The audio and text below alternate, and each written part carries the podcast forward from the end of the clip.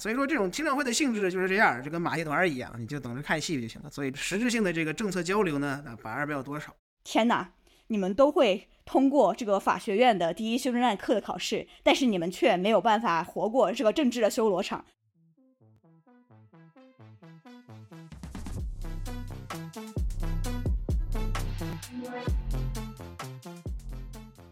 大家好，欢迎收听美轮美奂 The American Roulette，一档深入探讨当今美国政治的中文播客。我是 Locking，我是曹启彤。大家好，我是王浩然。欢迎大家来到这期节目。我们的节目标题是那些我们在二零二三失去的精英校长们。那我想这期节目的话呢，我们是要盘点几位，就是因为二零二三年发生的一些事情，然后。他们被迫辞职的一些精英大学的校长，我们会去盘点一下几位的这个为什么会在二零二四这样的一个时间节也丢了他们的这个工作。不过呢，在开始之前呢，我觉得我们还是应该去进行一些简短的时事点评，因为现在这个。共和党的初选也已经在可以叫如火如荼进行吗？还是说死气沉沉的进行当中？反正是在进行当中。所以能不能先请王老师帮我们提示一下大家现在的这个进展是怎么样了？好的，感谢老师。那个我们 这么说，也就是为了回应一下这评论区中各位群众对于时事点评的要求。由于这个西汉不什尔和共和党初选太过无聊，我们也不打算再专门做一期去评点了啊。等了这个尼基·黑利。正式退选了之后，我们可以跟他们做一期为还未开始就已经终结的初选做个总结。所以呢，其实主要还是就是讲一讲，在这个新罕布什尔初选当中呢，黑利虽然说比民调的表现要稍微好一点，但是还是以这个非常明确的优势，将近十个百分点的这样输给了特朗普。那么在这个他占据了天时地利人和啊，整个选民结构都对他非常有利啊，有大量独立人士可以参加的新罕布什尔初选，黑利都无法击败特朗普的情况之下呢？你也不能指望在接下来任何一个州，他有希望击败这个特朗普。当然了，初选现在在这个新罕布什尔结束之后，实际上到啊下一站南卡有将近一个月的时间啊。当然，一个月时间可能会发生很多事情，但是我们也知道，在共和党初选过去了这么将近一年的时间当中，其实没有任何这个重要的事情发生变化，可本和还是这个特朗普的这个基本盘非常稳固。那通过这个三到四成的基本盘。能够吸引到一个这些稳定过半的这么一个贪腐他的这个共和党人候选民，所以说在黑利没有办法改变这个现实的情况下，你也不能指望出现有什么巨大的这变化。那刚才也讲到，就是说下一站南卡是在这个将近一个月之后的时间，那所以这一个月时间其实可能会有各种各样他试图去这个创造一个所谓的事实性初选存在，但实际上我们也知道这个初选可能。从来就没有开始过，那早就已经结束。如果接着我们上一期播客的话，我们上一期录这个关于共和党初选的时候，德桑蒂斯还在参选鏖战这种，为什么他现在就是已经到新罕布什尔还没有到，他就已经退选了？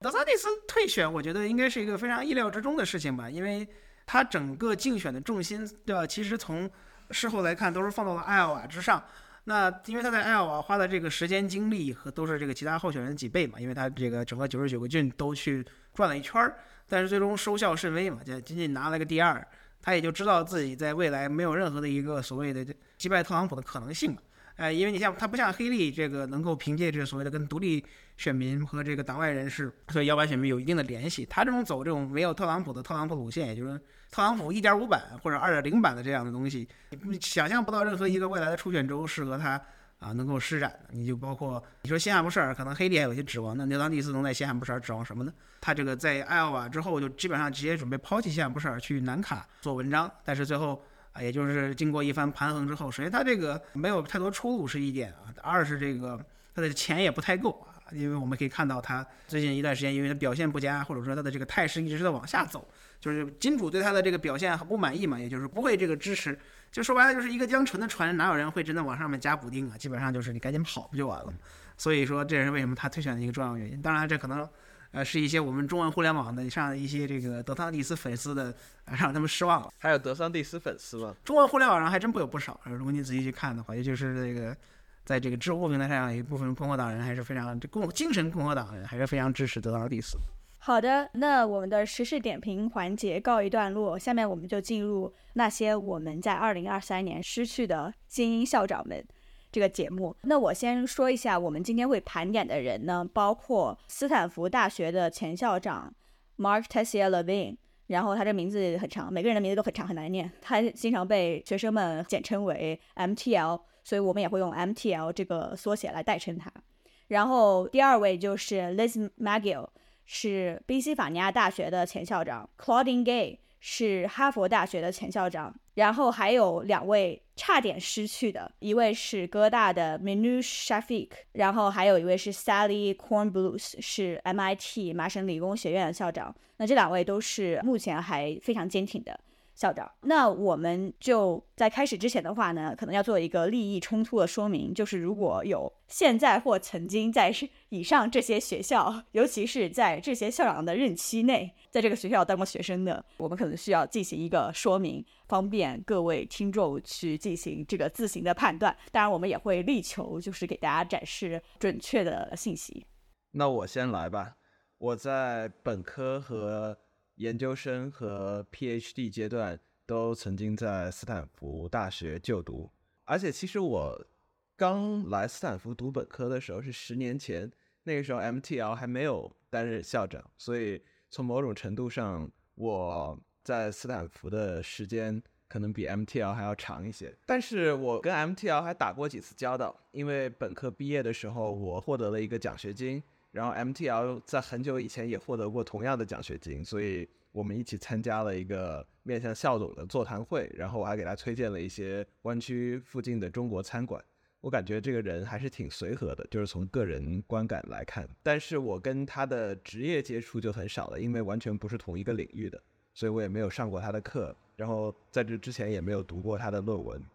OK，然后我也有在 Claudine Gay 担任哈佛校长期间有在哈佛就读，但是我没有跟他有任何的个人的接触。然后我也在今天这个为了准备这次播客之前没有读过他的任何的论文。这里没有免责啊，我们没有没有参与过任何一个学校。他对，呃，那我们就直接进入这个。首先第一位，呃，我们在二零二三年失去的精英校长就是 MTL。那么他具体是因为。学术造假问题，最后他辞职了。那我想知道的就是这件事情大概的时间线是怎样？能不能请曹启彤先给我们介绍一下？那我就简单梳理一下这件事。其实 MTL 的论文存在一些问题，在网上一直有相关的讨论和争议。有一个专门讨论学术出版和发表的网站，早早在2015年就有一些热心网友。在这方面对 MTL 的论文进行了一些指控，但是我们也都知道，在网络上什么样的言论都有，所以这样的言论也没有引起广泛的主流媒体的关注或者讨论。但是呢，在二零二二年底，有一个斯坦福校报 Stanford Daily 的记者，当时还是一个大一学生，就注意到了这些讨论，然后他就深挖了这条线索。找来了一些专门评价科学论文造假的研究者，然后他们把这部分的数据、把这些论文仔细的研读了之后，一开始在二零二二年十一月底发表了一篇文章，就指出 MTL 作为合作者的几篇论文可能涉及图片造假。在这个事情发生第二天，斯坦福校方就开启了他们的独立调查。然后此后，这个学生记者就对这件事情进行了更加深入的挖掘，发现 MTL 的很多其他论文也涉及图片造假或者图片不当操纵的一些问题。这个问题在第二年，就是二零二三年二月继续发酵。这个学生记者在采访了很多很多 MTL 之前的同事，包括他之前在其他机构任职的时候的其他研究者，然后他发现 MTL 在二零零九年。发表的一篇在这个《自然》杂志上发表的一篇关于阿兹海默症的文章，很有可能存在严重的学术不端问题。他的指控是，当时发表之前，MTL 所在的机构叫做 Genetech，就已经发现这个文章存在造假了，但是 MTL 还是依然把这个文章发表了。如果这是真的的话，那就是一个很严重的学术指控，就相当于你在。明明知道这个文章涉及造假的时候，你依然愿意把它发表出去，而且大肆宣扬这篇文章的重大意义。因为当时很多人都觉得这篇文章是提出了一个对阿兹海默症全新的见解，很有可能获得诺贝尔奖，很有可能会颠覆整个领域的这个科学进展的这么一篇重磅文章。但后来发现这篇文章存在着诸多问题，然后直到二零二三年七月中旬，斯坦福校方聘请的这个独立调查委员会发布了他们的报告。然后在这个报告当中，他们证实了一部分问题，但是他们指出斯坦福的校长 MTL 并没有知情的进行任何造假，或者说没有故意汇报一些他认为不实的结果。但是与此同时，他对他的实验室的监管以及他在这些文章发现问题之后，没有进行足够顽强的过程，把这些文章涉及的问题给揭露出来。然后这一点。就并不是一个研究者最应该做的事情。他们原文用的是 suboptimal，这个我可以详细解释什么意思。然后这件事情引发的争议逐渐蔓延。MTL 在这篇调查报告发布的同一天就宣布辞职了。然后学生记者就显然获得了很大的胜利。然后各个主流媒体都去采访这个学生记者，所以这件事情就以 MTL 涉及的这学术争议辞职。而结束了，但是实际上，MTL 依然在斯坦福担任教授，只不过他辞去了这个斯坦福校长的职位。然后这个报告也没有明确证据说发现 MTL 知情进行了学术造假，然后只是说他在处理一些问题的方法上存在不当，以及他在监管他的这个博后的这个实验室的过程当中存在一些问题。这个我们也可以详细讨论他这个问题的程度，包括 MTL 作为校长本人所做的一些措施。就他作为一个行政人员的一些事情，和他作为一个学者的一些事情，我觉得也可以分开来讨论。我觉得这件事情就是让我可能特别不能理解的地方，就是他在这些被质疑的文章发出来的时候，他已经是一个非常有成就的、有终身教职的教授了。即便是这样的一个前提，那我觉得可能我很难理解，就是说他不是在一个 OK，我这篇文章发不出来，我就博士毕不了业。或者是那种非常紧迫、非常就是有很多的这种体制性的压迫的原因压在你身上的这种情况，那为什么他还会有动机去发一篇就是而且还是一篇特别吸睛、可能会有重大突破的这个文章，结果最后招引了多年后的这种非常严重的学术造假的指控？首先，我不想揣测 MTL 的动机，但是科学合作的过程涉及到很多不同的人，比如说这篇文章涉及到一些博士后研究员，涉及到一些这个地位在当时完全没有 MTL 这么显赫的其他科学家，然后这些人可能更有动机去进行一些涉及违反学术道德的行为，而且不同的学科在科学合作的这个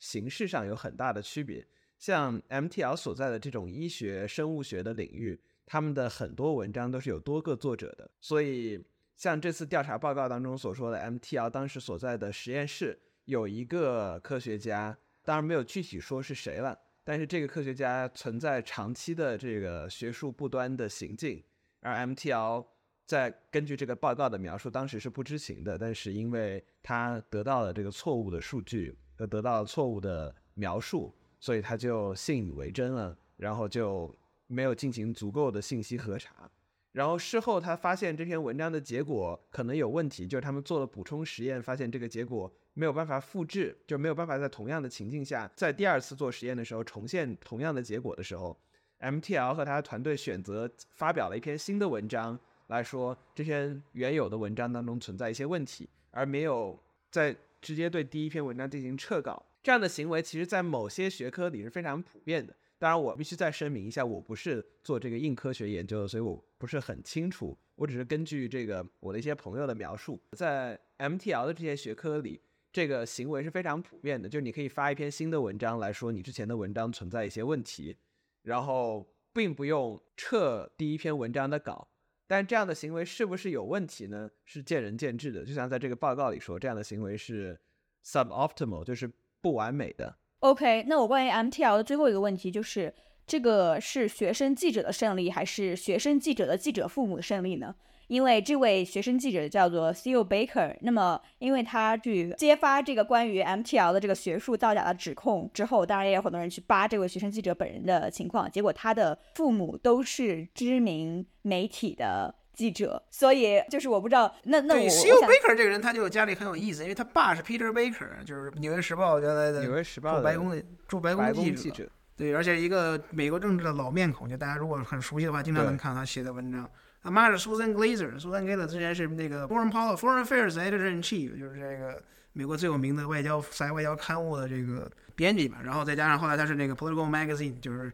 政治新闻网这个杂志的创刊人啊。你如果经常听什么政治相关新闻和政治相关播客，经常能听到这俩人，所以就是属于华府知名人士。Susan Glazer 是现在好像主要是给《纽约客》供稿吧？好像。对，他现在去《纽约客》了。对，对，应该是那个一六年前后在 Political Magazine。反正这俩人就是就在华府活跃了三十年的老记者，就是就很有名的。就我感觉，家庭渊源肯定有一部分帮助，但这个帮助可能不是直接说帮助他进行了这篇稿子或者这个项目的调查，而是说他的父母长期对他的熏陶，使得他可以在遇到困难的时候更愿意去付出更多的努力，把这项调查进行下去。这一点其实是很重要的，因为像我们可以想象的，虽然斯坦福日报是一个独立于校方的媒体，但是在这篇报道的写作过程当中，包括整个项目的调查过程当中，他肯定是会面临一些来自 MTL 的律师团队的法律压力。所以在这方面遇到这样的压力的情况下，你有多坚挺，就是一个你对这个行业有多熟悉的这么一个过程。所以我感觉他可能在这方面的确是受到了一些这个父母熏陶的帮助，就是对于他的这种精神上的帮助。但是他自己接受记者采访的时候，描述了他进行这项调查的整个过程，包括他是一开始在网上看到了这些讨论，然后决定深挖下去。所以我觉得有可能他父母本身没有参与就这项调查工作。对，我觉得这个事情很有意思。目前就想讨论到这里，下面的所有的校长。他们在二零二三年的辞职或者是风雨飘摇，都直接跟巴以冲突在十月七号哈马斯的袭击之后，巴以冲突它成为美国高等教育校园里的焦点话题有非常密切的关系。那么，所以我想先把这个我们的注意力转到巴以冲突这个话题在大学校园，尤其是经营大学校园里面的这个问题上面去。那么首先的话呢，是在十月七号之后的几天内，哈佛就有三十四个学生社团签署声明，表示以色列应该对任何发生的暴力负责，因为这些暴力归根结底都是因为以色列在巴勒斯坦实行的数十年的这种种族隔离政策所导致的。那么这是他的一个原话，然后我是在直接把它翻译过来。但是其实这件事情本身就有很多我们可以。详细讨论的地方包括，其实很多社团他没有跟 自己的团员咨询，也没有说啊我要投个票，我要跟大家说一声，我要跟大家沟通一下，什么也没有做。然后就几个可能是我的社团的主席，我自己去决定了，我就把它签了，真的是没有很多详细的考虑一件事情啊。不过我们这期节目主要是就是聚焦在这个高等教育，尤其是校长辞职这个问题上面。所以，关于这个巴以冲突，它还有在高等教育有很多其他的方面可以进去讨论。我们可以以后再开一期节目，跟大家再去详细的聊一聊。然后呢，这件事情之后，很快在哈佛广场就出现了右翼组织资助的一个广告卡车。那么我自己也在哈佛广场路过，看到过这种卡车。它就是卡车，它就是一个方块嘛，然后它方块的每一面上都是一个大屏幕，一个电子屏幕来循环播放这些签署了这个谴责以色列的这个声明的社团的成员的照片和姓名，所以这个对他们的隐私以及骚扰肯定是一件非常非常令人感到可怖的事情，并且当时呢。这个犹太学生等组织就立即进行了谴责，就说哦，我们要进行一个合理的讨论，我们并不认同这些组织所签署的声明，但我们并不支持对于他们的这种人身攻击。很重要的点就是跟大家再次强调，这些广告卡车它是由右翼组织去进行资助的。哦，我当时。正好我是第一天这个卡车出现的时候，我就跟我的一位同学路过这个卡车，然后正好我当时在跟一位犹太同学在交流这个事情，然后结果就正好看到这卡车在这里，然后我们就当场还上前去跟这个卡车司机攀谈，就说 OK，这个卡车司机正好是一位黑人女性，然后我们就说 OK，你知道你的雇主是谁吗？为什么会把你就是放到这里？呃，有没有可能 不要在我们学校附近开这种车？然后这位卡车司机就说：“我只是就是有人付我钱，然后我来做我的工作而已，我不在乎这个卡广告内容是什么。然后我我甚至还给川普的广告卡车也开过。然后我不知道为什么他他觉得这个这事情就是 需要跟我提到，就是他也给川普开过卡车这件事。但是反正就是因为这个事情，然后我的。”呃，跟我同行的犹太学生，他就立即去联系了哈佛的犹太学生组织，然后立即在当天就发表了对于这种行为的谴责。所以这个事情后来就一直发酵，然后也发生了，就比如说学生自愿去用毯子和衣服来围住这个卡车，这样让这个卡车大屏幕就看不见了嘛，就可以来保护这上面的照片和名字，然后保护这些曝光隐私的学生。然后由此呢，到了十二月初这一段时间，这个呃巴以冲突一直在美国的这些精英校园都发生了各种各样的这种抗议，引发了各种各样的这个社群的分歧和讨论。所以到了十二月初呢，就进行了一次国会听证会。然后这次听证会就是主要就是来针对这个为什么这些学校。对于自己的学生发表的会被认为是反犹主义的言论、歧视甚至骚扰性质的言论，就是处理不力。所以这个是这个听证会的主题。那么这个听证会是在众议院进行的。那么大家知道，现在众议院呢是由共和党所占大多数的。所以说，这个听证会从一开始就是共和党团在众议院他们想进行的一个项目。然后，这个我想要深入的跟各位探讨一下，为什么会有这么一个听证会，以及为什么这些校长们会在这个听证会上吃瘪。那首先要知道这个听证会的明星是谁，这个听证会的这个众议院共和党团的这个在这场听证会上的明星是谁？那么他的名字叫 Elise Stefanik，他是一个来自纽约州的众议员。能不能请王老师评价一下这个人？是个什么样的人？然后他是怎么回事？为什么会去搞这样的一个操作？这个之前有某位老师说过这个斯泰芬尼克是我最爱的美国众议员啊，这是一派胡言。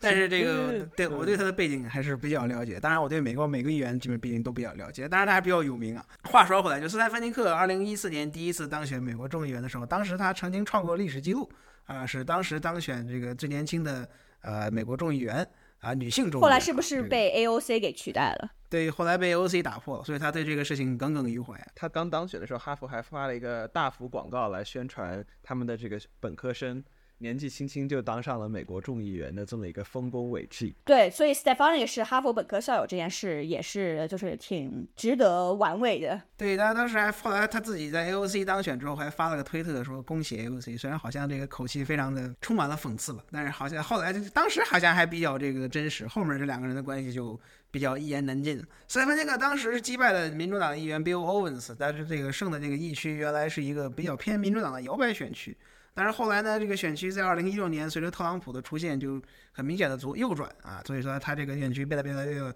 呃共和党，因为当时他的选区在纽约上州嘛，他本身这个最开始出现呢，在共和党内是扮演了一个温和派的角色，因为他毕竟来自于纽约嘛，而且同时来自于摇摆选区，所以他这个所持的意识形态和他的做事风格都是比较偏向于。推动两党合作，然后解决实际问题，而不是炒作这些单方面的文化战争和这个，比如说保守主义这一系列这种可能出格的意识形态话题。但是呢，在二零一六年特朗普上台之后呢，他也能很明显的捕捉到共和党党内的这个政治风向变化啊，尤其是随着他的选区变得越来越这个稳固之后呢，他也不需要太担心这个在大选当中面临民主党挑战这个问题。那他在特朗普年间呢，逐渐就开始从一个一开始可能还反一反特朗普啊，作为这个温和派选共和党人。但后来呢，在二零一八年之后呢，他就很快的这个急速转向啊，尤其是在他之所以这个能够在所谓的 mega 圈，就是共和党这个特朗普圈出名呢。是因为他在第一次这个共和党特朗普被弹劾案件当中，作为当时司法委员会共和党的这个成员之一，为特朗普做了这种非常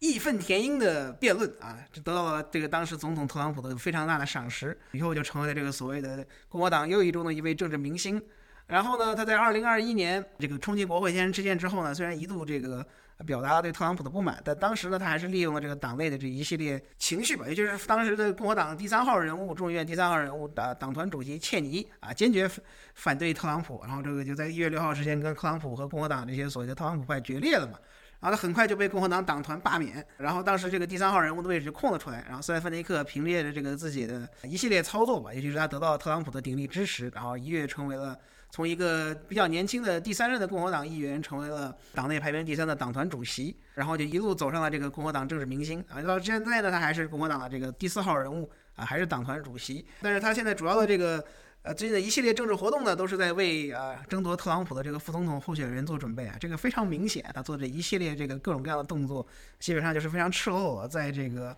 为自己当特朗普的副总统造势。他在这种所谓的听证会上呢，所寻求的这个事情呢，并不是所谓事实的真相啊。当然，大部分国会议员在 所有的这些听证会上都不是在寻求真相和啊这个给选民公共教育的，都是在给自己准备找一个所谓的。十五秒的 soundbite，就是出这个，因为推特嘛和这些短视频时代嘛，你大概一分钟或者说这个三十秒的这么一个所谓的视频剪辑，就让你能自己在这个互联网和整个媒体中走红嘛。他们所有人都是在准备抛出这种所谓的引导式问题，然后最终抓住这些啊可能没有太多准备或者说准备不佳的啊证人们啊，自己来创造一个所谓的爆款视频啊之类的东西给自己出名嘛。所以说这种听证会的性质就是这样，就跟马戏团一样，你就等着看戏就行了。所以真正的。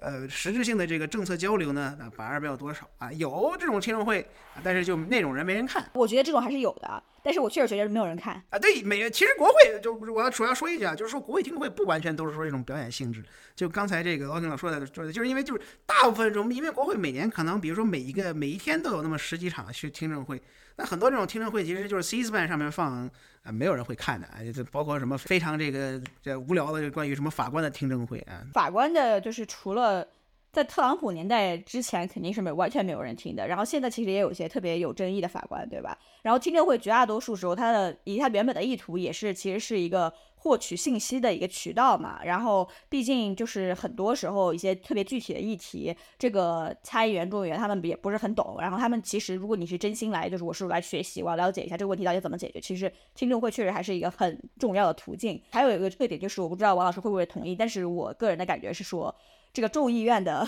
这种听证会的风格，以及它可能会出现的这个听证会的主题，都比参议院似乎要更加抓马许多。或者说，我不知道这个是不是一个合适的词，就是因为我我感觉就是众议院，包括他们的人数众多，然后他们的任期也很短，所以他们永远都在选下一任的这种状态下，所以就是似乎众议院更有可能会发生一些让我们看了就觉得它可以。根据这个话题弄一个听证会吗？这种感觉的这种听证会，呃，这个我觉得确实是因为就是因为众议院本身它性质从以前来说，就众议院就传就传统讲国会的时候啊，就最开始就美国政治还没那么崩坏的年代，就二零一一年、一二年，但是那时候也跑不到哪儿去啊。但是就是说那时候他们专门就先要第一讲先讲国会，就是说参议院是一个以这种所谓整个参议院行动。也就是说，参议院这个 floor，也就是在整个参议院讨论的时候为主的一个所谓的议事机构，而众议院呢，则是一个因为它人数众多嘛，是一个以委员会为基础的所谓的这个议事机构。所以以前就委员会在往常的或者说在常态化的众议院当中的政治生态是扮演非常重要角色的。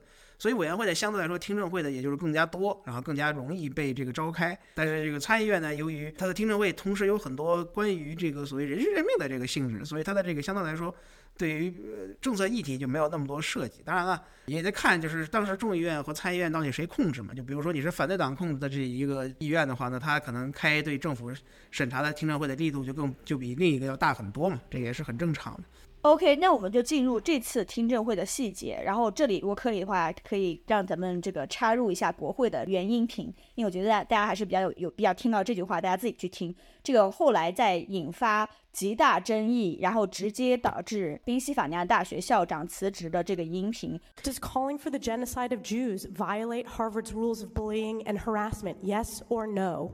It can be, depending on the context. Does not depend on the context. The answer is yes, and this is why you should resign. 这个问题是呼吁对犹太人进行种族屠杀这件事是否违反了哈佛的这个关于骚扰和校园欺凌的规定？是还是不是？然后哈佛校长以及宾夕法尼亚大学的校长的回答都是模棱两可的。哈佛校长说有可能是。根据语境来决定，然后这个包括他和这个宾大校长呢，都强调了这个言论和行为之间的区别。如果一个言论它是经常就它已经言论本身是作为一种骚扰人的方式，然后它这样进行对你的这种跟踪狂的这种行为，这种骚扰的行为，然后它它已经变成从言论变成了一种行为了，那么它就会违反我们的学校的这些规定。所以我其实就想深度的去解析一下为什么会出现这样的一个回答。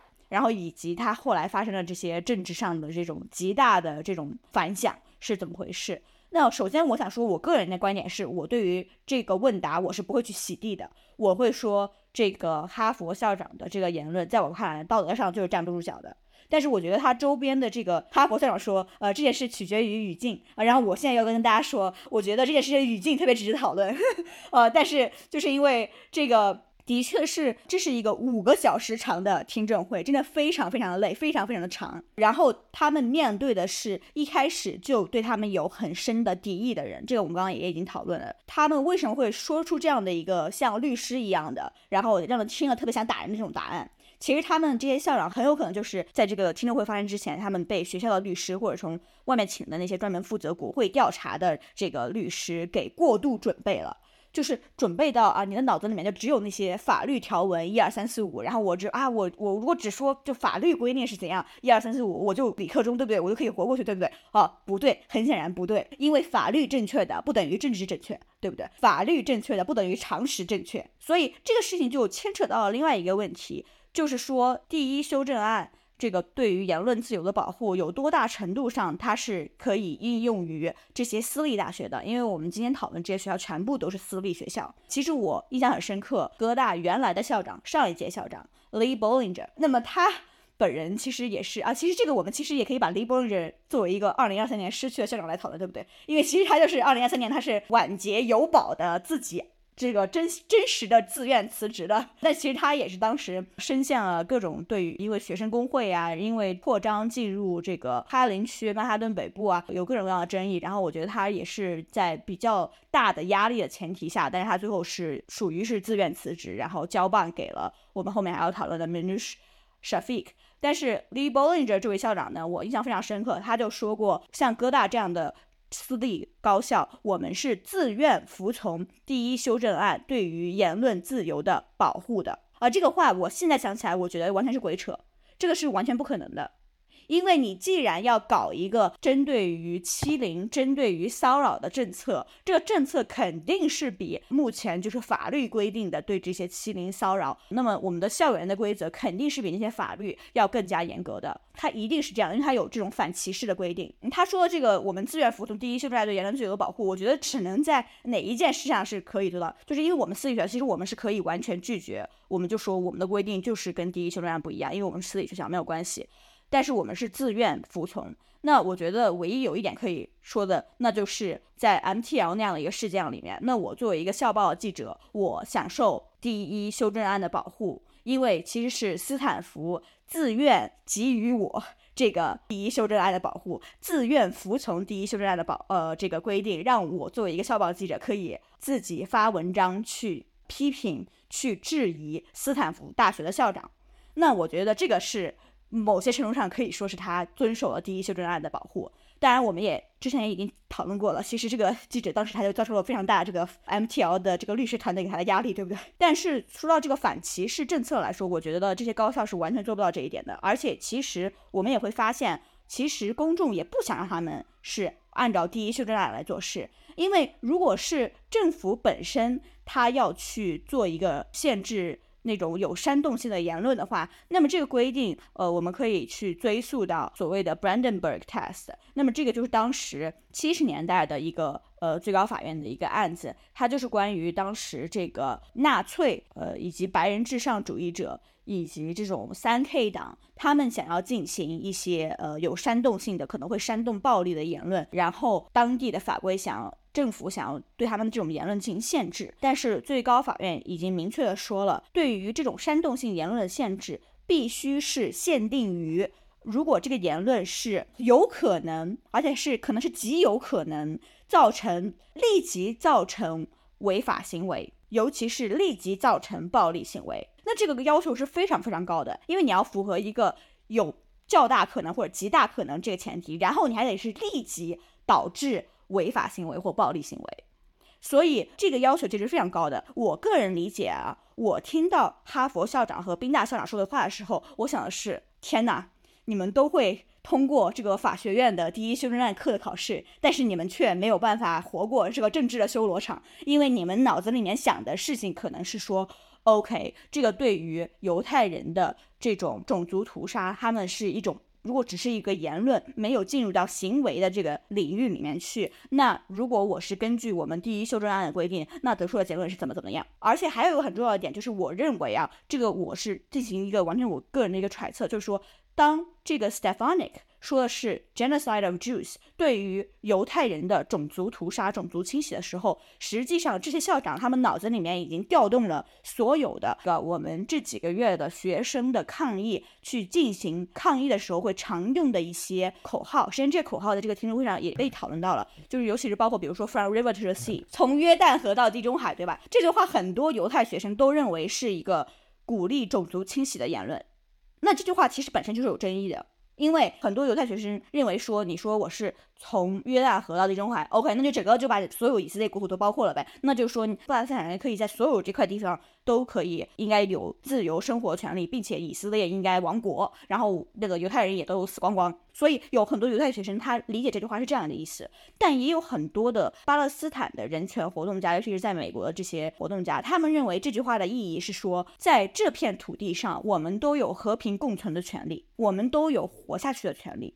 它并不一定针对是说犹太人，我们就要搞犹太人的种族清洗，不存在这回事。那所以这个口号本身对于不同的人，他听上去的感受就是不一样的。当然，我们也可以说，哦，有很多有有歧视性的，或者是有煽动性的口号，对于他所针对的人来说，听上去可能都是有伤害的。那这个又是一个更大的话题。但是我个人的理解啊，这些校长在听到 Stephanie 这个这个有问题的时候，他们立即就想到了 第一修正案是怎么规定的。呃，如果他进入了行为，我们才能进行这个惩罚。这个反正第一修正案是这么规定的。然后第二个就是对于犹太人种族清洗的言论，它是一个非常概括性的话，然后它包括了对于犹太学生来说，是包括了。从约旦河到地中海这样的一句话，所以那这句话是不是说只要一说就违反我们哈佛的反歧视政策？那很可能不一定，因为两方对于这句话的理解就是不一样的。所以呃，当然这句话当时也导致了那个一位民主党籍的呃众议员遭受众议院对他的谴责，对吧？就是因为他使用了这句话，他是一个巴勒斯坦裔，然后他使用这句话，就是 Rashid Tlaib，对吧？对对对，他是在密歇根的这个众议员。对，他是第一位巴勒斯坦裔的众议员，对吧？对，这是历史上第一位巴勒斯坦裔的众议员，所以他就是在国会中很明显是这个最亲以呃巴勒斯坦的议员嘛，所以他经常就用这种所谓的巴勒斯坦活动家刚才所讲的这一系列的这个口号，包括在推特上经常发这种类似的事情，所以最后在共和党众议院跟这个掌权之后呢，就这个毫无悬念的被谴责啊。当然，这个同时不仅是共和党，他的有一些这个民主党同僚也是这个。在投赞同票嘛，就包括这很多犹太人。对，就我们要强调一下，在这个巴勒斯坦权益运动团体内部，对这句话也有很多不同的理解。然后在以色列人和犹太裔学生群体内部，对这句话也有很多不同理解。所以并不是说，就刚才我们说的只是一个简单的两个群体当中的一些比较响亮的声音，但其实这个话具体应该怎么理解，是一个非常复杂的问题。然后这也就是为什么 Locking 一直在强调。因为这个话的本身的多义性，或者说它在政治领域的多义性，使得我们必须要重视它的语境。就说这句话的人，他当时的想法到底是什么？以及他到底有可能造成多大的影响？对，是的，我只是举两个例子来说明他的这种可能会有歧义的这样的一个特征。我来总结一下的话，我个人对于这件事情的观点就是：为什么这些校长会在听证会上说这句话？那么首先还是那句话，我认为就是说，呃，你问的问题如果只是一个简单的一个，我们就把这句话单独拿出来讨论，说你呼吁。要对犹太学生、犹太人进行种族清洗，这是不是构成对于哈佛政策的违反？那肯定构成，这个肯定构成，毫无疑问。他们回答在这个意义上就是错的。但是我们不能忘记那些语境，包括五个小时的听证会，很累很累，这个只是其中的一句话。然后包括这个当时他们都被这些律师关于所谓第一修正案的这种法律答案给过度准备，然后他们脑子里面想的都是这个，然后他们脑子里面想的都是当你说。哦，你说是对犹太种族清洗啊，那我想到的是，实际上我要作为一个校长，我要怎么面对这个事情？那学生喊的口号不是说我们要去把犹太人杀光，学生喊的口号是从约旦河到地中海，学生喊的口号是这个时候，我要怎么做？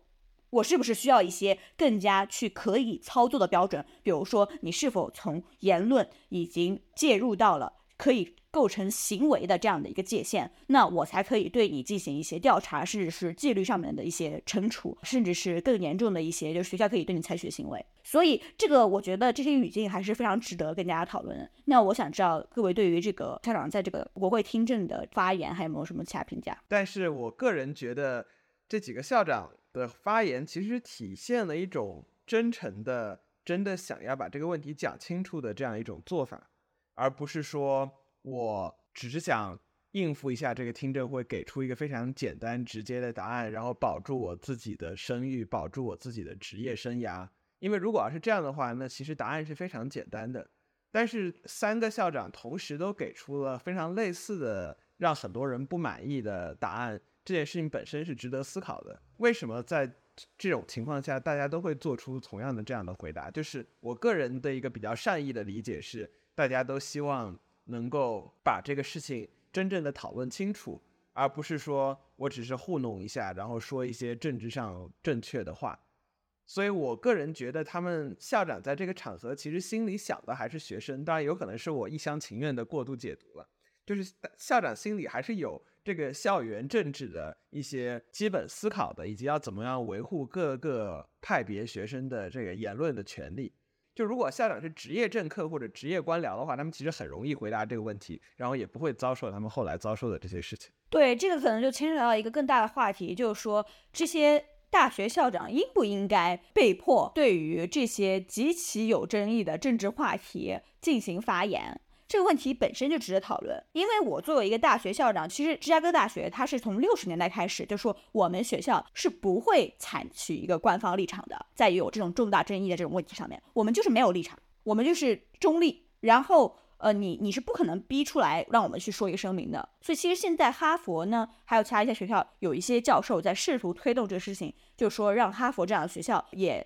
采纳跟芝加哥大学一样的政策，那我个人对这个事情还是有比较有矛盾的这种感情的。但是我觉得更实在的就是，可能我没有曹琼那么对他们的这个动机这么乐观这种理解，但是我确实觉得校长是有无奈的，因为这份工作真的很难，而且这些校长确实是就像我刚刚说的那样，那学生喊的口号又不是 Stefanik 所设置的那种。问题对不对 s t e p h a n 那个问题是我呼吁，呃，犹太人种族清洗，这个算不算违反政策？OK，那学生又不会喊这个口号，学生喊的是从约旦河到地中海，那我要怎么理解？我作为校长，我每天要处理这个事情，你 s t e p h a n i 如果干我的工作，你就能干好了吗？我觉得肯定不是，对吧？我我是能感受到他们的这种作为一个。每天都实际要处理这些事情的一个大学的校园的行政者和管理者的这种无奈的一个因素在的。对，我觉得这个其实说白了说真这个话题，如果当斯泰芬尼克问出这个问题之后呢，这几个校长就已经没有太好的回答的办法，因为他本身这种问题或者整个听证会五个小时，他就是在这种寻找这种钓鱼的这种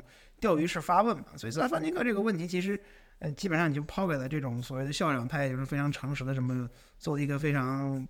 机械式的回答就没有像很多这种，比如说政客可能回答问题说灵巧的避开这个话题，因为就是这个东西其实就是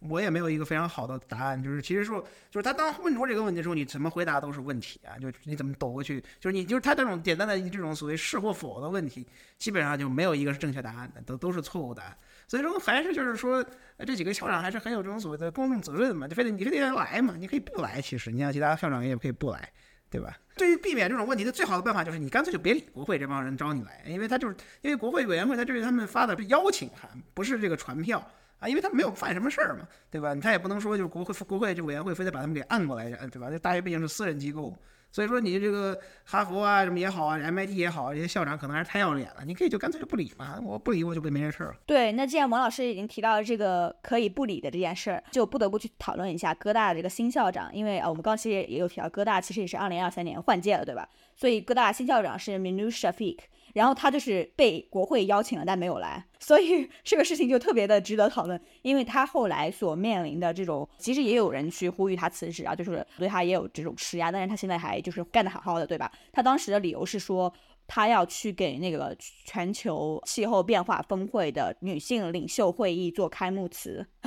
他说：“我跟你们国会的听证会有这个形成冲突。”当然，这个我们也可以持续观察哥伦比亚大学的校长 Shafi 他呃下一步的这种对于这个问题的处理会发生什么样的事情。因为哥伦比亚大学绝对是现在最新的继哈佛之后的这个巴以冲突，然后引发学生矛盾的这个最新的冲突中心。比如说前几天才发生了，在一场支持巴勒斯坦的抗议活动当中，在哥伦比亚校园里面。发生了有有人去对这些抗议者，就是向他们喷了一种呃不明气体的这样的一个事件，然后这个气体就是据称是导致有很多的这个支持巴勒斯坦的抗议者有恶心，然后眼睛烧痛，然后胃痛的这个症状，其中有几位甚至需要住院治疗。所以我们也可以持续的关注一下舍费校长对于这些事情的后续的处理方式。呃，不过我想绕回一下这个刚刚说到 Stefanik 刚。像 Stefanik 这样的众议员问出一个所谓的这问题是或否，呃，回答我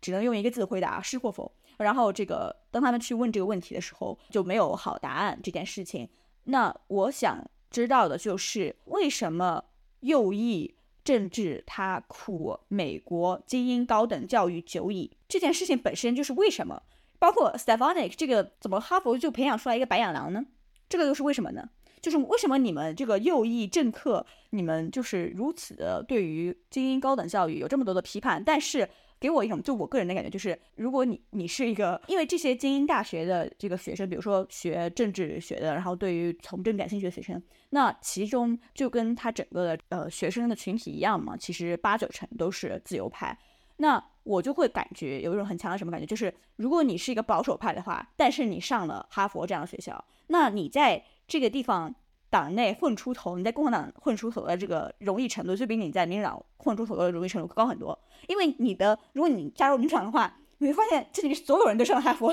但是如果你去共和党的话，好像这个比例就是从这个学生本身的。因为我们很清楚的知道，哈佛大学的本科生他毕业的时候有百分之多少是自由派，这个数字我们是很清楚的。那这个比例上面，这难道就不一样了？所以我想知道，为什么右翼政治在美国苦美国精英高等教育久矣，然后他们同时又为什么如此热衷的去推崇这个，去去选拔、去推举那些有这种精英教育背景的人？比如说，创普就特别喜欢吹自己上了宾夕法尼亚大学，对吧？然后，但是，他当时这个什么 SAT 什么找枪手考啊，什么这这是事情，这个我们这次先不谈论。特朗普他特别就欣赏这个常青藤学历的人啊，所以在选他的这个政府的班底的时候，要先问个问题：你哪个大学毕业？所以就很有这种所谓的这个国内这种 HR 的选人风格，先看是不是清北的。但是从某个程度说，我觉得 Elise Stefanik 这个人本身的成长轨迹还挺反映。美国高等教育，尤其是精英高等教育的一些特征的，比较不好听的话说，就是非常利己主义；用比较好听的话说，就是把人教的非常聪明吧。因为他就是在去年初，《纽约时报》有一篇起底文章，讲了他整个思想转变的这么一个过程。就如果我们相信《纽约时报》这篇报道的话，那基本上说的就是，其实他本来根本不相信特朗普这一套，只不过是看到了他在政治上有利之后，就。立刻转变了自己的立场，就这样的行为，其实我还挺能想象美国的这个精英高等教育能教出这样的学生，时时刻刻想着如何维护自己的这个最佳利益，然后这样在政治场域的这个表现，就是我们能看到的这样。所以从某种程度上说，我觉得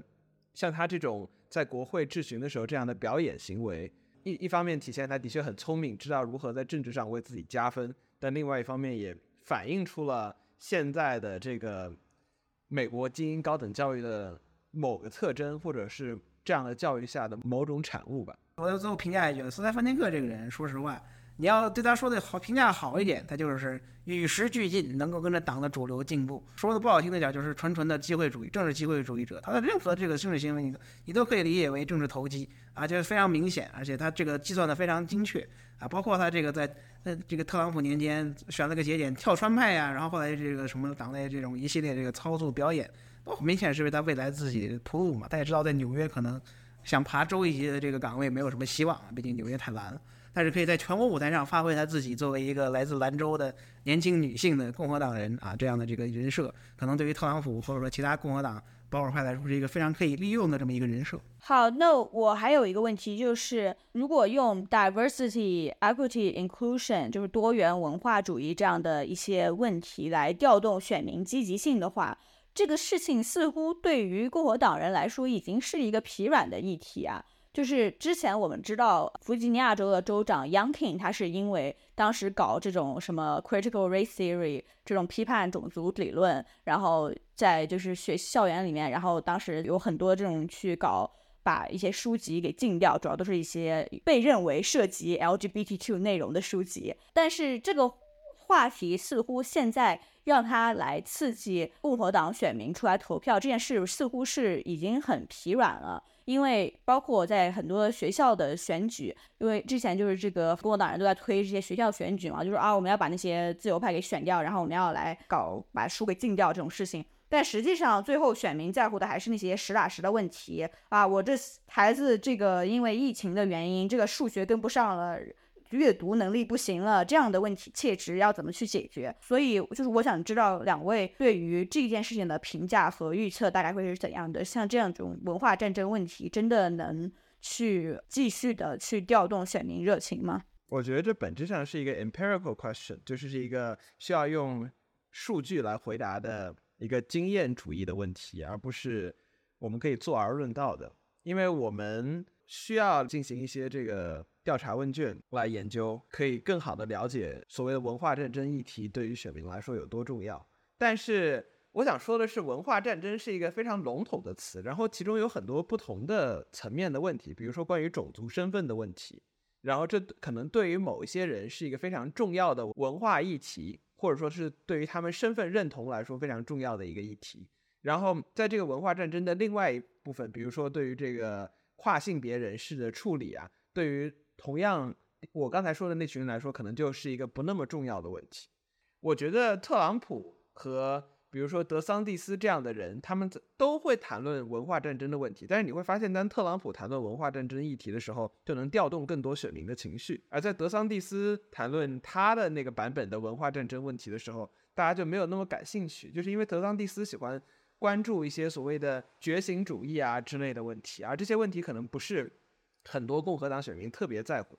而与此相关，这个特朗普喜欢谈论移民啊，或者说某些特别的移民的问题，而这些从广义上也是，也可以把它归类成文化战争的问题，而这类问题特别能激发起某一些选民对于这个身份认同的一种焦虑，或者说一种情绪上的挑动。好，我觉得你的补充非常重要，因为我刚刚用词非常的不准确，我想强调的就是这种。关于校园里面，然后不管是在这种公立教育阶段，还是在高等教育大学这个精英大学校园里面的这种 DEI 问题。这件事对于选民积极性的影响会有多大？我觉得是一个我会比较好奇的一个点。文化战争本身的话，这个概念肯定是很很大。然后我刚刚说的这个只是其中的一个非常小的例子。那我还没这个问题，我最后回一句啊，就是这个关于 DEI 的。作为一个非量化政治家，我回答回答就是 no 啊，就是因为它不是很重要。因为这个2022年中期选举中，我们也看出来，大部分人选民对这个问题基本上是不关心、不了解、没听说过。真正这种最重要的社会问题，其实就堕胎啊，这个东西是最重要的。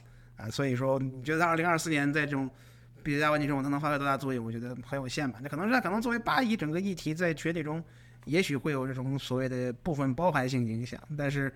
本身对巴以问题能对选举有什么影响？我觉得这也是存在一个很大争议的。我是一个持这玩意儿没什么太大意义的这个态度啊，尤其是很多人觉得这东西对于所谓的穆斯林群体，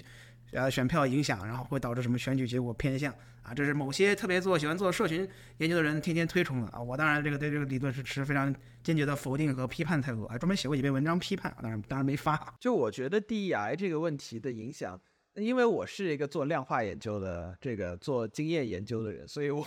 必须要承认我在这方面没有数据。但是有很多历史上的这个经验研究都告诉我们，父母对于子女教育是非常重视的，尤其是某些特定的，比如说这个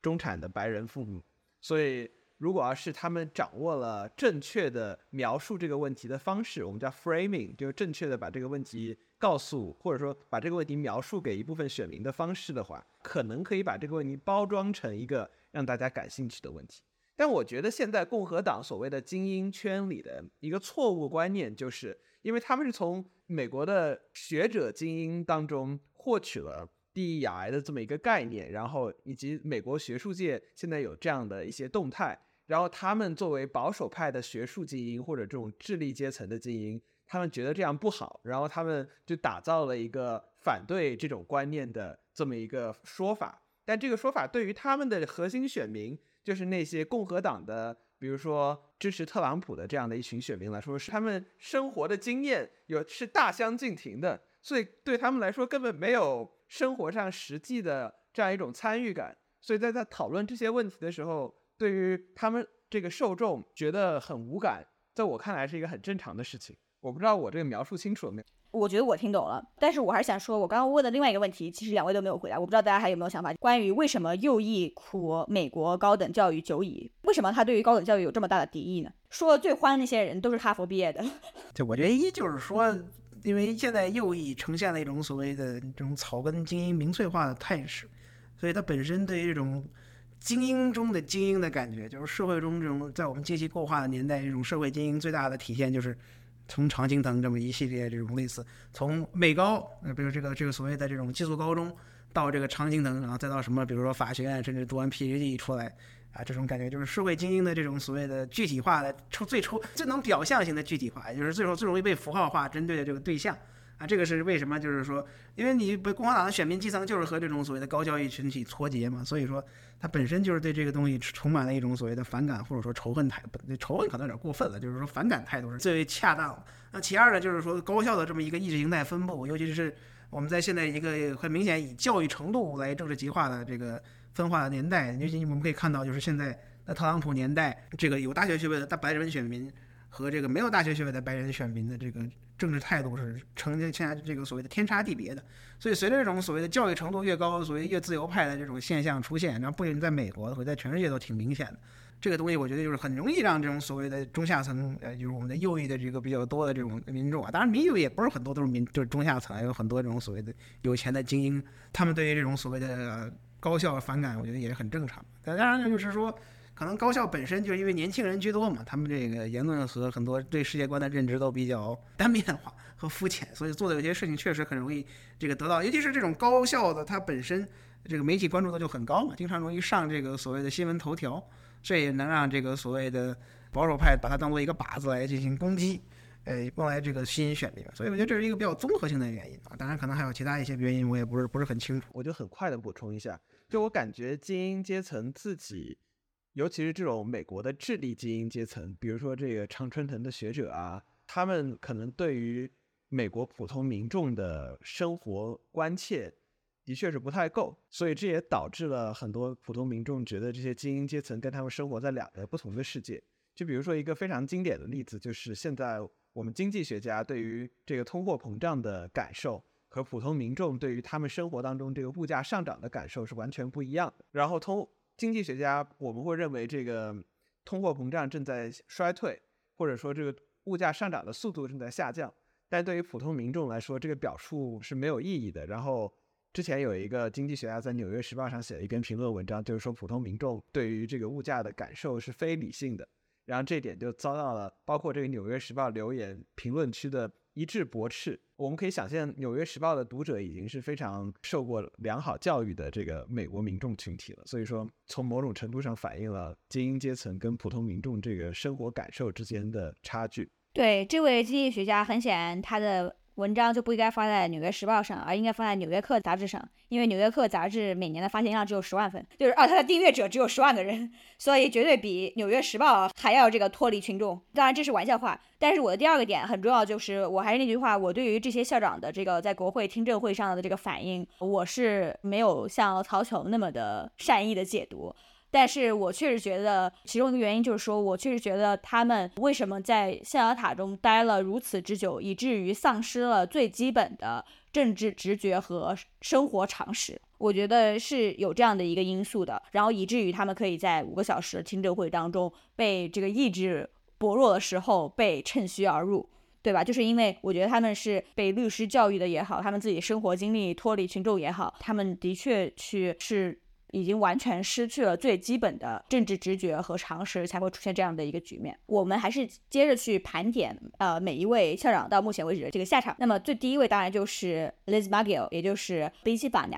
法尼亚大学的宾夕法尼亚大学的前校长。那么他为什么挂的这么快？他是挂的最快的一位。听证会之后没几天，他就被迫辞职了。那么，呃。当时就有非常快速的行动，包括宾大的毕业生、校友，然后呃有钱的这个金主，还有宾州的这些，还有其他地方的一些政府官员，全都对他进行施压，以至于他几天内完全就没有翻身之地了。我不知道各位对于他挂的这么快，为什么是是他挂的最快这件事有没有什么其他的？想法，我觉得应该就是他们校董会对他的这个态度跟其他的不太一样吧，因为其实很多看他是什么校董会开完会之后，他就基本上就决定辞职，就被迫决定辞职了。但是就 MIT 和哈佛的两个校董会都很支持他们校长，起码在最开始的时候，对，所以我觉得这个可能是就是校董的这个构成吧。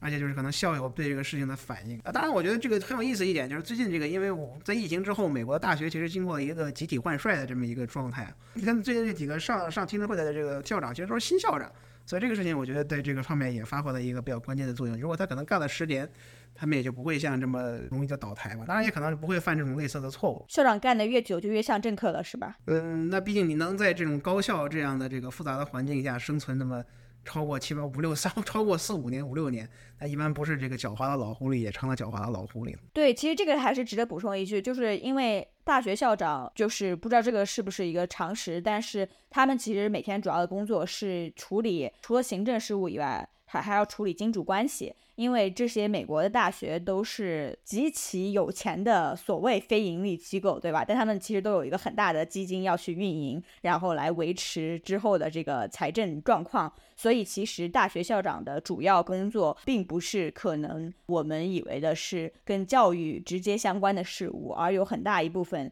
时间和精力都花在维持跟金主以及其他对于这个学校长远发展有极大影响力的这些人的这种关系的处理上。所以的确是一个会让人变成政客的环境啊。其实美国这种学校大学的这个校这个校长们，其实大部分都不管这种所谓具体的教务，都是这个所谓的 provo 教务长去管这种具体的，包括什么学术方面的东西。大学校长最主要的工作就是和金主们天天吃饭，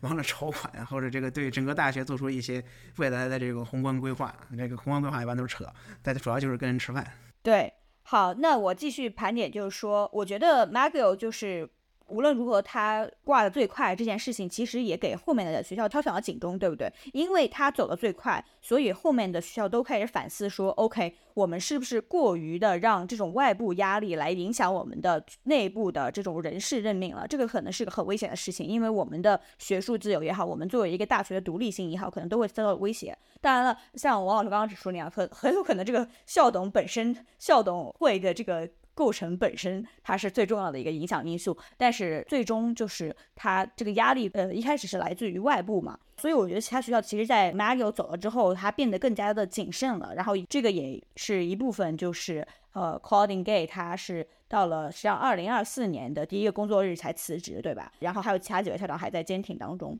所以 Claudine Gay 他一开始哈佛集团也是说要强烈的去支持他，但是呢。后来的这一个多月的过程当中，关于针对他的这种学术抄袭的指控持续发酵，那这个就呼应上了我们一开始开始这个播客的这个 MTL 的这个故事，对吧？所以我想请曹启龙先帮我们盘点一下，针对于他的学术抄袭问题，具体有哪些指控？然后你能不能形容一下，为什么他哪些文章，或者说他具体有什么样的行为被认为是抄袭？好的，因为 Claudine Gay 是一个政治学家。然后我的很多工作也是政治学领域的，所以说我比较熟悉他的文章，而且他跟我一样都是做 empirical 研究的，就是看数据、用数据说话的这一类经验研究。然后有一开始在这个右翼的网站上，就他们有很公开的在规划要如何扳倒 Claudine Gay，然后他们的一个策略就是要用抄袭来作为一个指控的靶子，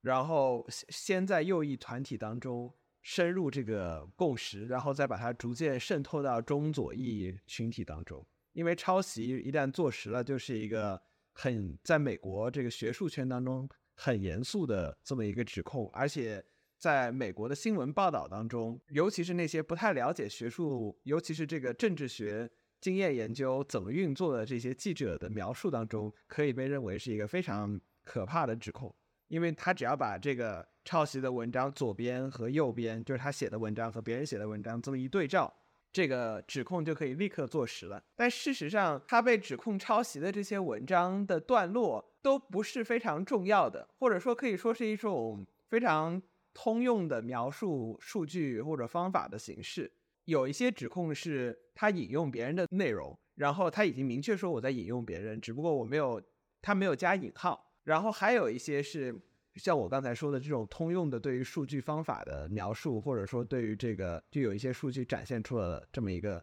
类型，然后他用文字把它描述出来，然后他的描述跟前人对类似研究的描述非常相似的。就在这种情况下，从严格的角度来说，就是他没有加引号的连续运用了五个或者更长的单词，这个可以被认作是一种抄袭。但是你说他这个所谓的抄袭有多大程度影响了他的工作？我觉得这个影响是非常小的。就是作为一个很多工作涉及政治学的学者，我可以非常自信的评价，他涉及到抄袭的这部分内容对于他整个工作的影响是极小的，尤其是根本没有影响到他这些文章的主要内容、主要发现、主要方法以及他的主要思想。所以我觉得后来有一些政治学家，包括被。指控他抄袭对象的那些政治学家都在主流媒体上站出来为他说话，这个本身就很反映这件事情实际的严重程度。对我们刚刚才批判了这些大学校长搞精英主义、脱离群众，现在我们还是要说一些特别搞精英主义、脱离群众的话，就是这个对于这种。学科的所谓的学术不端的这种指控，那对于我们普通人，就或者说对于一个政治学的外行人来说，你直接去看，OK A 跟 B 片段进行一个比对，其中有多少词是重复的啊？这个好像我一眼就能看得出来。但是如果你要去理解，像比如说这个像 MTL 那种学术造假，其实可能就费更多劲，对不对？那个事情它就完全没有，当然也跟他的这个政。完全没有那么政治化有关系，包括这个跟这个 Claudine Gay 的事件比起来，MTL 的学术不端其实严重的多，但是他完全没有受到过那么多广泛的关注。那跟他这件事情政治化当然是有本质的关系，然后也跟这个 Claudine Gay 他是一个第一位哈佛的黑人女校长有很大的关系。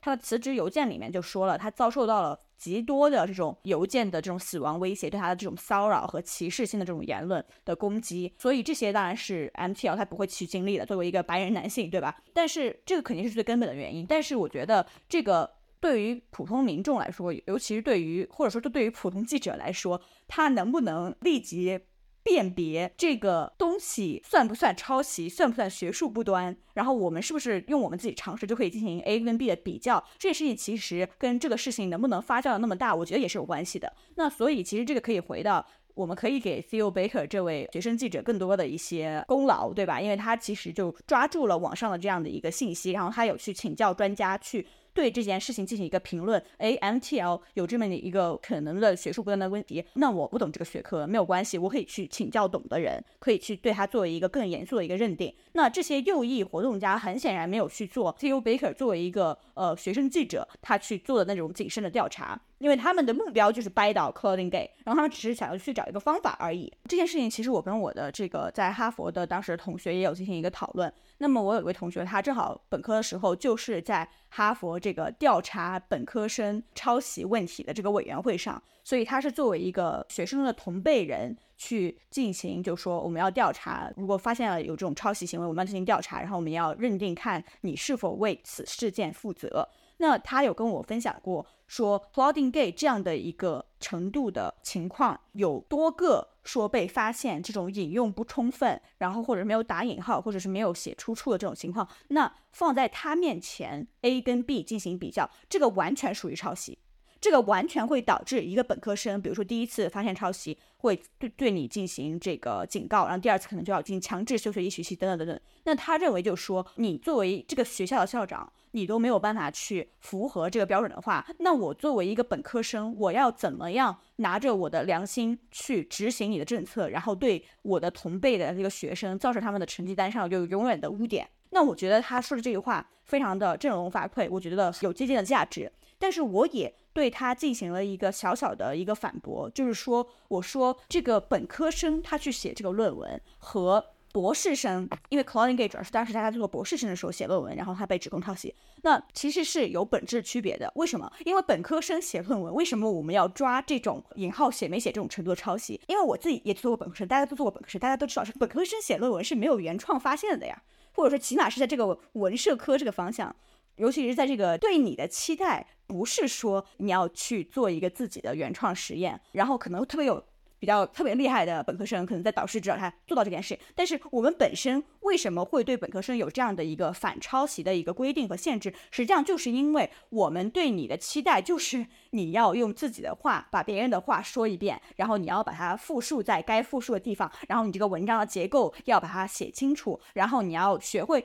引用别人要怎么正确的引用。其实本科生做的东西，他放到一个博士级别来说，只能说是做了一份文献综述而已。对吧？因为他只引用了前人的这种观点和创作，但是我们到了博士阶段，那你博士要毕业，你必须要有原创发现。就是我，我只是谈了就是政治学这个框架以内，你必须要有自己原创的数据，你或者是你要有可能是公开的数据，但是你要有自己原创的一个研究，然后你要用已有的数据去做一个新的研究。那所以在这种情况下，你在讨论一个什么研究方法的时候，这个是一个就是你这行里面是。所有人都知道一个知识，你就是随便就介绍了一下，然后你在引用的时候，你可能忽视了，或者是你就是直接就是按照现在的话来说，其实你是不可能出现这种问题的，因为你只要把这个话扔进 ChatGPT，里让它帮你复述一遍就好了，对不对？让它帮你换一种说法再说一遍就好了。那这个事情本身对于你做一篇博士论文到底有多少价值呢？那我觉得这可以说是这个知识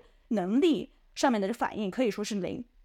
因为它不影响你任何的主要结论，而且之前那么多人为什么看了这个文章，政治学家看了这么多文章啊，甚至还有人指控说 Colin Day 抄袭了他自己的政治学导师，也就是 Gary King，他现在还是哈佛大学的一位政治学家的文章，这个让 Gary King 本人都觉得非常的无语，因为他说你要是会抄袭别人的话，你怎么会选自己的导师来抄袭？你的导师要看你的文章的，所以。这个事情，我当时其实就对我的那位同学就是有一这样的一个反驳，就是为什么我们对于本科生和博士生这种标准可能是不一样，或者起码我的期待可能是不一样的，或者说我会说 Claudine Gay 这个程度的这些所谓的抄袭的指控，我觉得你可不可以说他是抄袭？可以，但是这个有没有意义？对于他的学术成就有没有影响？我觉得没有。我觉得不是影响很小，而是就是完全没有，因为那些政治学家之前可能都没有发现自己被抄袭，就是因为他们在拿到 Colin Gay 的文章时候也不会去读那些东西，那东西他们根本不会去读，因为现在你是遇到了一些右翼的活动家，拿着你的文章扔进查重软件里面，给你一个字一个字的扒。但是真正的我们做学术的时候，肯定是啊，我想了解你这篇文章的原创贡献到底是什么，那我读完第一段话，然后我直接去找你自己的数据就好了，我根本就不会去理你有那些介绍性文字，甚至你的文。献综述我都不会读。其实文献综述还是有它的价值的。然后很大程度上，一个工作的价值在于你能推动现有文献对于这个问题的理解多少。就是所以说，从某种程度上说，你要自己把现有文献给梳理一遍，使得你能理解大家在做什么工作，以及你的工作贡献了多少新的知识。然后有一些比较呃犬儒主义的说法是说。这个文献综述如何写作，其实考验人 framing，或者说就是如何表述一个问题的能力。可能这个问题本身并不是一个重大问题，但是你可以通过你有技巧性的来综述别人的文献，然后把你这个问题说成是一个很大的问题。所以说，这个学术发表当中有很多这个弯弯绕的地方。但是回到刚才这个我之前说的一个点，就我们做学术的人，我们在这个美国高等教育圈子里。当教授也好，或者博士生也好，我们需要反思一些地方，或者说，我至少认为我自己需要反思的一些地方。这件事情出出现之前，我没有想过我有一个义务，就是要跟那些不熟悉学术体制的人来介绍我每天的工作是什么样的，以及就是我在我们这个行业里如何评价一个人的工作。因为这个标准对于很多没有经受过博士阶段学术训练的人来说，其实是很反常识的。比如，他们可能会觉得在本科做的研究跟我们做的研究本质上没有什么区别，但是实际上这个区别就很大。然后我们要如何把这个内容可以比较用一种不居高临下的方式让大家更好的理解，这个其实对于促进整个社会的讨论是非常有帮助的。然后我觉得，包括我在内，很多的学者可能在这方面要做更多的工作，因为这从某种从广义的程度上说，也是学者这个社会责任感的一部分。然后我觉得现在这个事情的发生，从某种程度上就是因为很多学者之前这方面做的不够好的这么一种反噬，以至于像 Locking 之前说的文化程度极高的。读者群的《纽约客》杂志的记者在采访一个政治学家，他的工作被指控说是 Claudine Gay 从他当中抄袭的。这么一个政治学家，他在描述为什么这个事情不算事儿的时候，这个记者本身看起来都很懵，就不能理解为什么他是这么一个态度。所以，我觉得从这个角度来说，我们要做更多的工作，或者说我们要做更多的解释。让更多的人能够理解学术圈的运作，然后从某种程度上说，这种事情的发生，公众对于学界的信心是有很大冲击的。包括 MTL 的这个事情，也包括 Claudine Gay 的这个事情。当然，你可以说公众本来就应该对学术界的这个结果有一定的程度的怀疑，但是这有个问题，就是什么样的怀疑是健康的，什么样的怀疑可能就有点过了，什么样的怀疑会被阴谋论者给利用。然后，对于我们促进社会的信息素养来说是有害的，所以我觉得学者在这方面的确有很大的社会责任。对，我觉得你说的都很重要。然后，我觉得你很可能就是以后会成为那种因为自己的社会责任，然后被抓到国会听证会上，然后就是被嘎的那种人。我有两个回应，一个就是关于《纽约客》的那篇采访，是 Emma Green 这个记者，他就采访了一位政治学家，然后他这个政治学家本人当年跟 calling Gay 是。博士同学，所以他自己觉得都很匪夷所思，自己居然被别人说被抄袭。然后我觉得那篇采访写的非常非常糟糕。然后我觉得很多媒体在对于 Claudine Gay 有没有抄袭这个问题上说的都非常非常的糟糕，完全没有把这个学术体制，然后就是以及什么样的研究，以及就是你作为一个研究者，你如何获取你的信用，在你的同辈学者之间。建立你的声誉这件事情完全没有说清楚，然后就没有说到点子上。为什么这些政治学家会觉得所谓的这种被抄袭不是个事儿？因为这个记者本身他也在说，哦，如果我是啊，我做记者啊，如果有人抄袭我的话，我觉得是特别严重的一件事情，我我会特别受伤害。但其实正确的一个比喻可能是说，你做记者，然后你要做一个新的调查，然后这个整个调查这个主意被人拿走了，然后功劳不给你，就是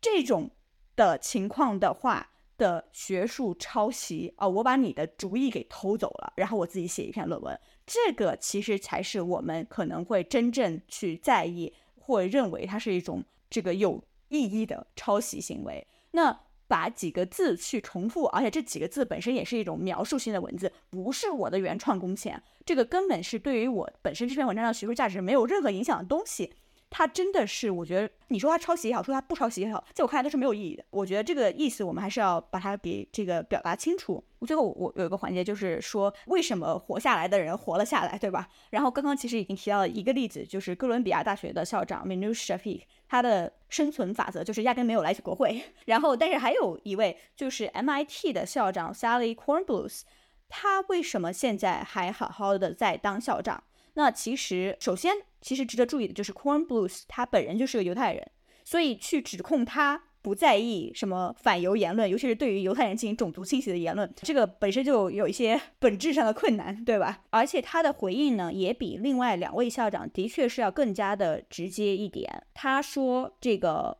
呃，我自己呢是没有听到过校园里面已经发生了说要进行种族。”屠杀和清洗的这样的严重的言论，但是我确实认为有一些抗议的这种言论，它可以被认为是反犹的，然后可以是作为一个纪律，可能会导致学校对你进行一些惩罚，可可能会可以展开这种调查的。他说，这个如果这种言论是严重的话，那可能会被当作骚扰行为来进行调查。所以他其实讲的话比另外两位要稍微更直接一点，所以这跟他能够存活至今也有比较大的一个关系。那我还有一个猜测，其实就是说这个是否跟从事文理学科的人士政治意识形态不同也有关系。那么其实这次我们可以看到，在还是回到哥大的例子的话，哥大的有两封不同的教职工公开信，那么其中一封是支持那些巴勒斯坦学生的信。还有一封是谴责那些学生的信。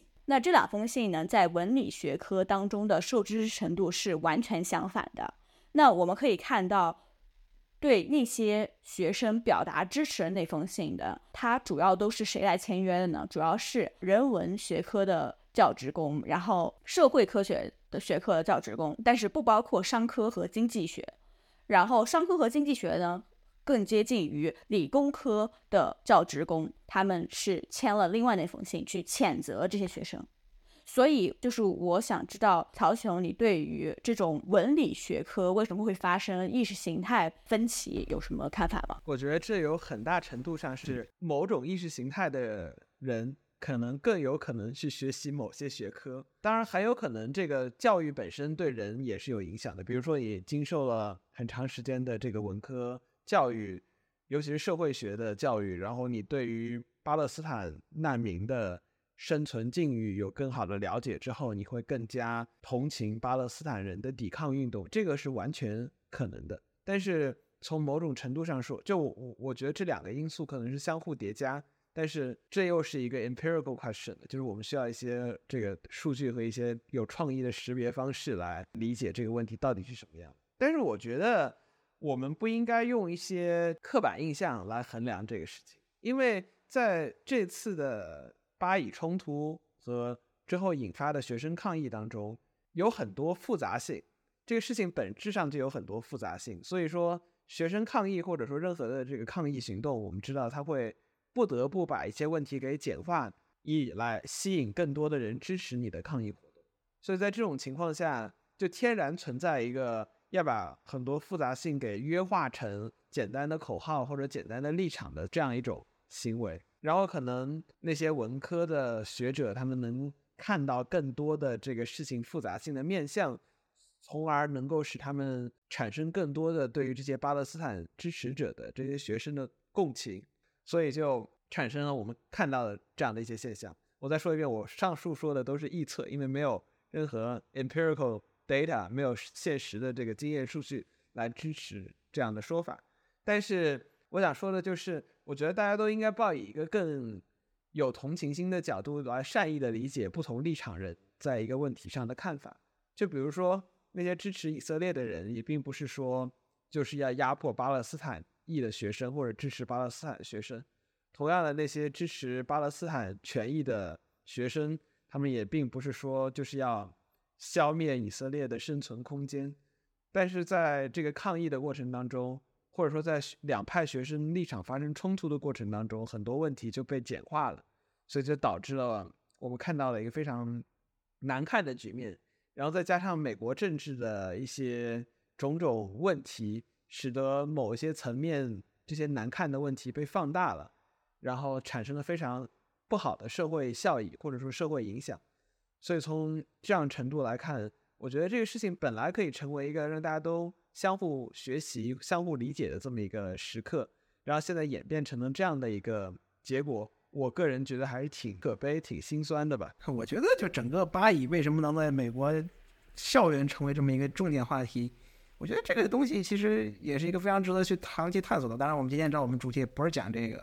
所以这个东西你要我觉得这个专门做什么几期都有可能，都都有这个时间去讨论。当然得请专门的方面的人专家。当然，更多可能是因为。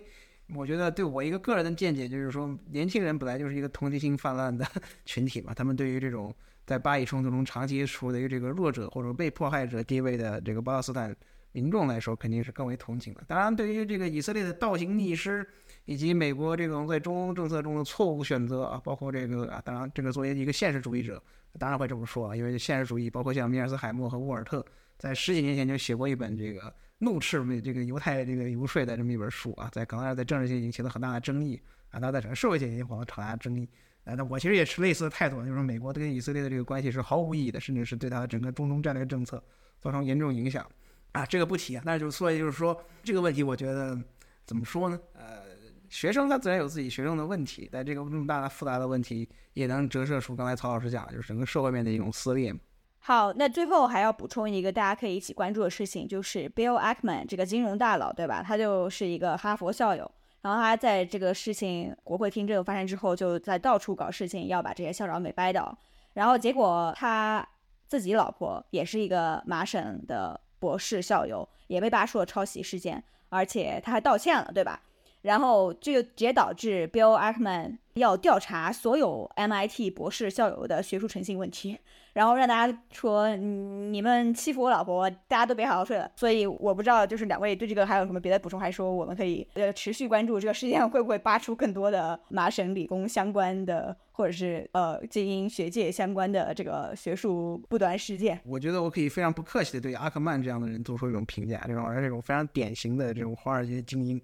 啊，觉得自己好像赚了点钱就很懂这个世界一样，经常对这个所谓这种所有的社会性议题和政治问题发表自己的这个见解啊。包括他最近其实凭借这个学术抄袭和这个学术圈事件，就转向这个政治圈嘛，天天评论说民主党应该把这个拜登换马等等这种类似的。像这种美国这种所谓的华尔街精英都有这种毛病啊，经常这个当然了，他们有这社会地位也确实有资格，比我有资格多了去这个指点江山。但从各种各样方面我们可以看出来，他们对于。现实政治的把握和对于这个包括可能未来政策的以及这种经济形势的这个评估啊，基本上就没有对过啊。所以这种人，呃，就一种典型的就是，呃，我觉得在一方面成功之后，觉得自己在什么方面都行啊，所以经常会出现这样的状况。这是一种非常典型的一类人啊，世界上就应该警惕这种人。我觉得显然是王老师更有资格来指点江山。哎，对对对对对对，不不能这么说啊，我我哪有资格指点江？我就是一无名小卒，在天天评论一下这帮大佬的这个行为啊。我觉得这个事情。影响其实非常恶劣，因为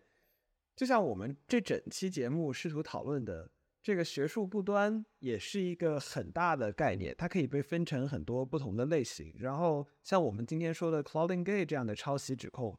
其实并不是非常严重的指控，但是如果要是媒体把这个事情放大了，一直在关注这种事情的话，对于社会、对于学界的信任程度是有很大影响的。然后这点其实会造成一些负外部性，就会带来一些，就本来跟你这个当事人没有什么关系，你只是想揭露他们抄袭，然后自己觉得很爽，或者说自己觉得报了仇，但是他们对于这个社会、对于这个学术发现的接受程度或者信任程度的这个下降，其实很不利的，会带来很多不好的现象。比如说之前在这个疫情期间，很多美国人对于医学研究的不信任。直接导致了很多非常惨烈的这个公共卫生的后果，包括直接人命上的损失。所以，我们显然是不希望这样的事情再重演，不希望社会的这种不信任更恶劣的后果。但是如果要是这样听之任之，学者不做更多的解释性的工作，然后媒体从业人员也不做更多的调查的话，就很有可能会发生我们之前见到的这些悲剧。所以我个人觉得。大家都有责任把事情做得更好。